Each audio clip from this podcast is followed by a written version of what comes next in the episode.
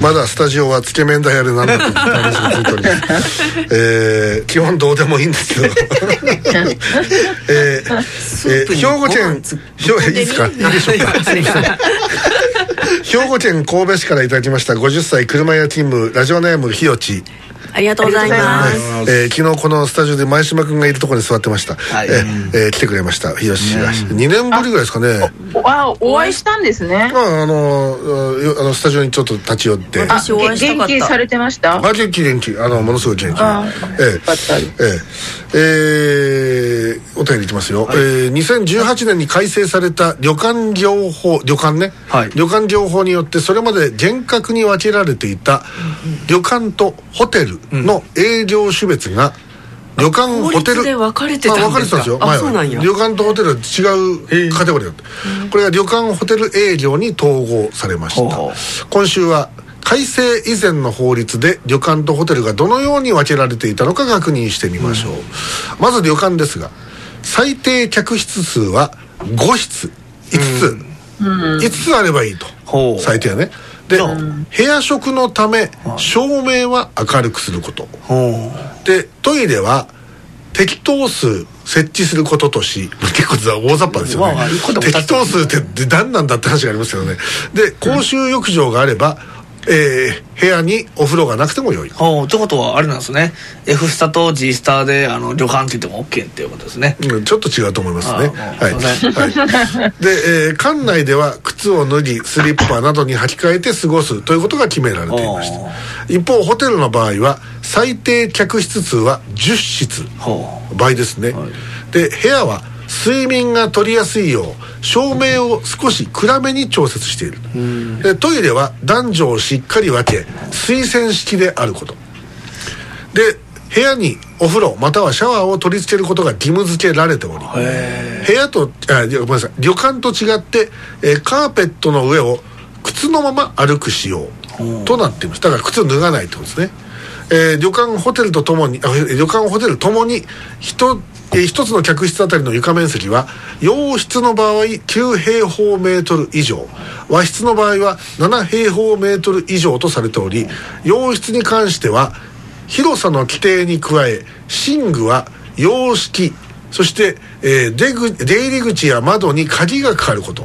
で客室は壁で仕切るという条件が上乗せされていました、えー2018年の法改正後最低客室数や洋室の、えー構造設備の要件のなどが廃止され、えー床面積照明トイレなどの規定は緩和されております。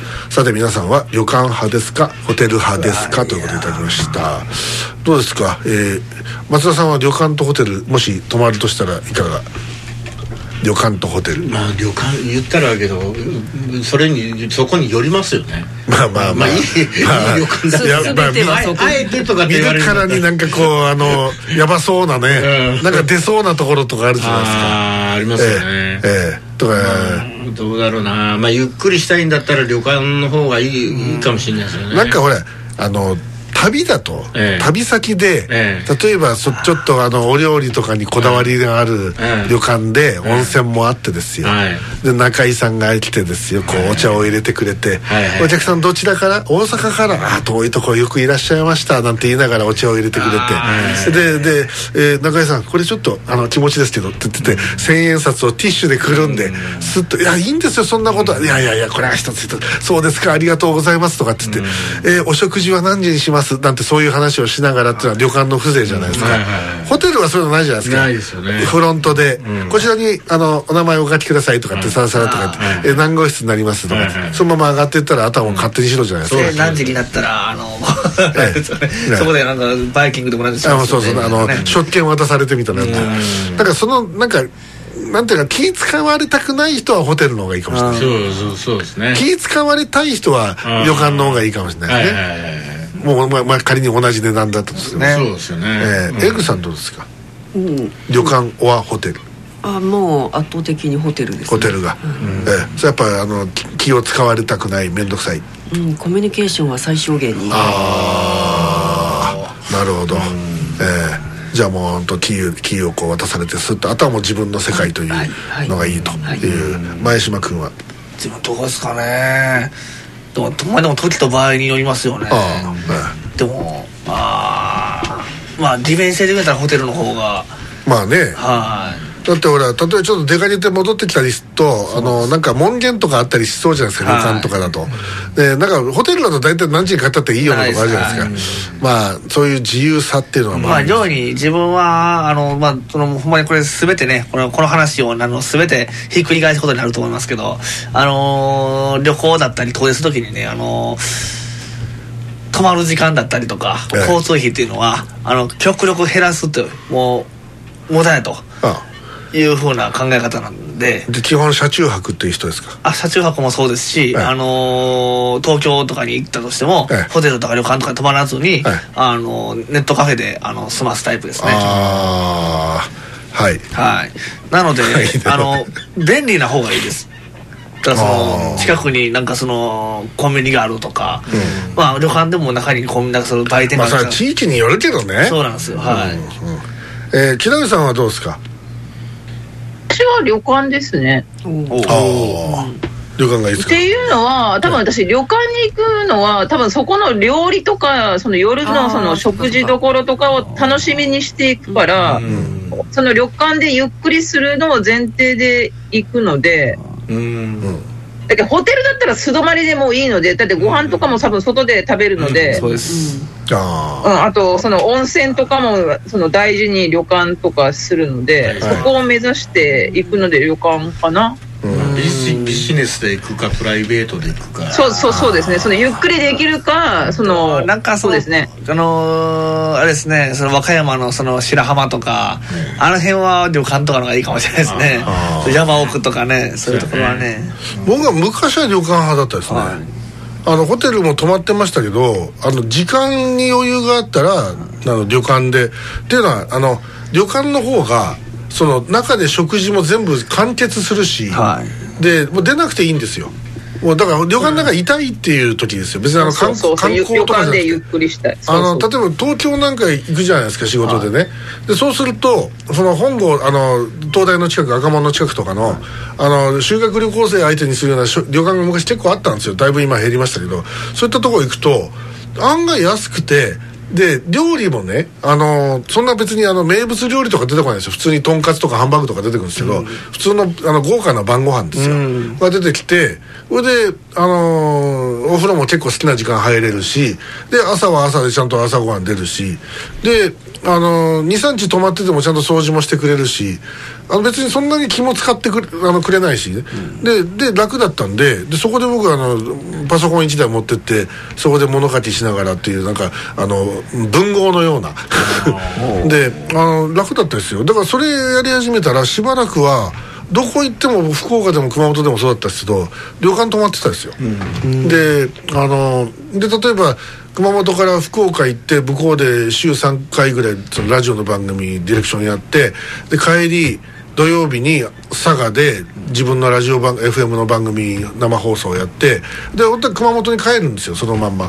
で帰るんだけども面倒くさい時があってで途中玉名ってとこがあるんですけど熊本の。温泉場があるんですけどそこで下車してそれであの駅前の観光案内所であの今から泊まりたいんだけどつってなんかあのあの案内してくれますかっつったらすぐあの電話してくれるんで、であそこの旅館が空いてますよっつってじゃあそこ行きますわっつってタクシーでブーンって行って、それでもうご飯がすぐ出てきて、で温泉入って、それでなんか一一晩ぐっすり眠れ眠れて、それで朝そのまま熊本に戻るとかっていうことができてたんで、僕は旅旅館の方が本当好きですね、ええ。であとなんか忙しくて出入りが激しい時その現場に行って戻ってきてとかまた飲みに行ったりとかっていう時はなんかビジネスホテルとか普通の普通のホテルの方が出入りは楽だなと思って、なんかフロントの人に鍵渡したりとかっていうのはもうなんか楽じゃないですかなんか、だからなんかそういうのはありましたね、でも最近は別になんかあんま気にまあどっちでもいいですけどね、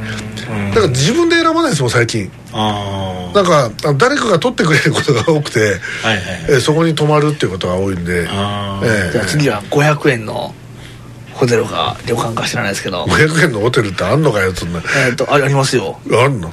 西成の方に行けば。それ会員ハウスなの？いやいやいやいやちゃんとホテルって書いてますよ。ドヤじゃないかそれは。いやいやいやいや。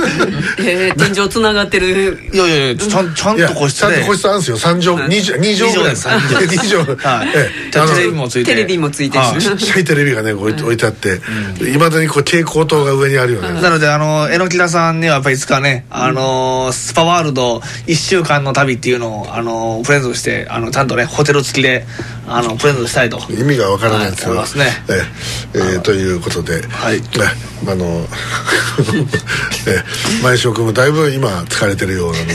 いやいやいやいや。いろいろとなんかねこう大変だったらいろいろ病んでるとかそういうことかもしれませんね。本当にね。本当にね。本当にもう。でももう世間の人すっかり安心したと思いますよこれ聞いて、そうですさあね。そういうわけで、えー無理やりエンディングを流して。いる、ひどいな。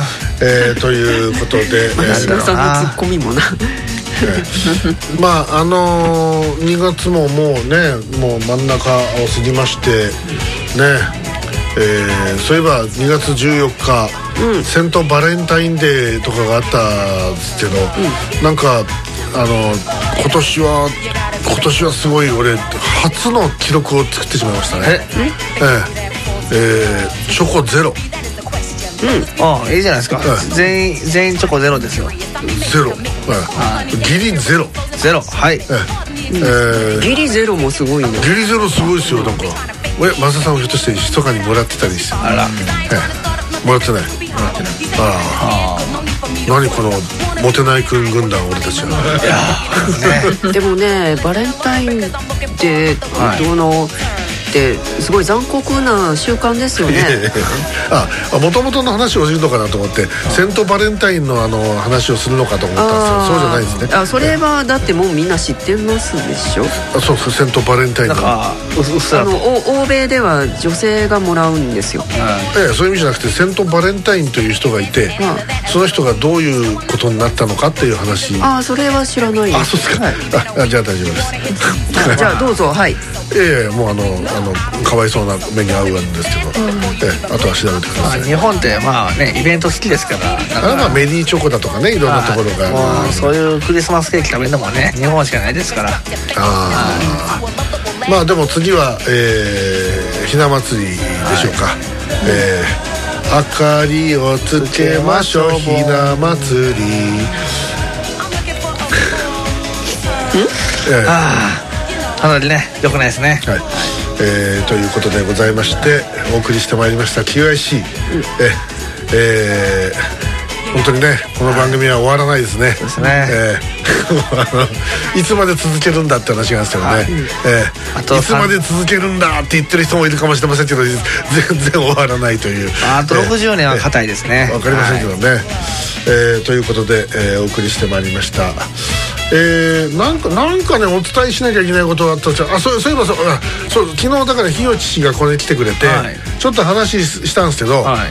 えっ、と5月だか6月だかわかまだはっきりしませんが、えーあのコロナでずっと伸び伸びになったり止まったりしていた、はい。えー QIC 神戸ミーティングはい。やります、あら。はい、やります。えー久しぶりに神戸の地でえ QIC が神戸に戻ってくるという。ー、またあれですか？大阪から離れるんですか？いやあんたも神戸も神戸に来りゃいいんだよ。